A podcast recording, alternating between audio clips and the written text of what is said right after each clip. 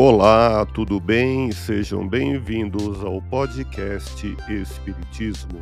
Aqui é o Paulo e vamos apresentar os fundamentos da doutrina espírita com estudo da obra O Espiritismo na sua expressão mais simples, capítulo histórico do Espiritismo, publicado em Paris em janeiro de 1862. Continue acompanhando as explicações de Allan Kardec.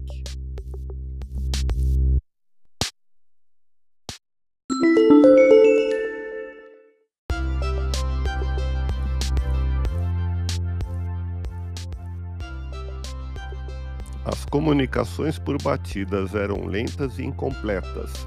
Verificou-se que, adaptando um lápis a um objeto móvel, cesto, prancheta ou um outro, sobre os quais se colocavam os dedos, esse objeto começava a movimentar-se e traçava sinais.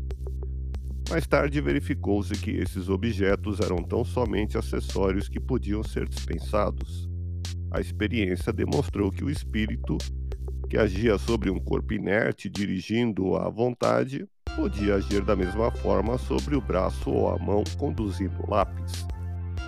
Tivemos então médiums escritores, ou seja, pessoas que escreviam de modo involuntário sob impulso dos espíritos, de que eram instrumentos e intérpretes. A partir daí, as comunicações não tiveram mais limites e a troca de pensamentos pôde se fazer com tanta rapidez e desenvolvimento quanto entre os vivos. Era um vasto campo aberto à exploração, à descoberta de um mundo novo, o mundo dos invisíveis, assim como o microscópio tinha desvendado o mundo dos infinitamente pequenos. Ouça podcast Espiritismo. Agradeço sua audiência. Fique na paz do Cristo e até o próximo episódio.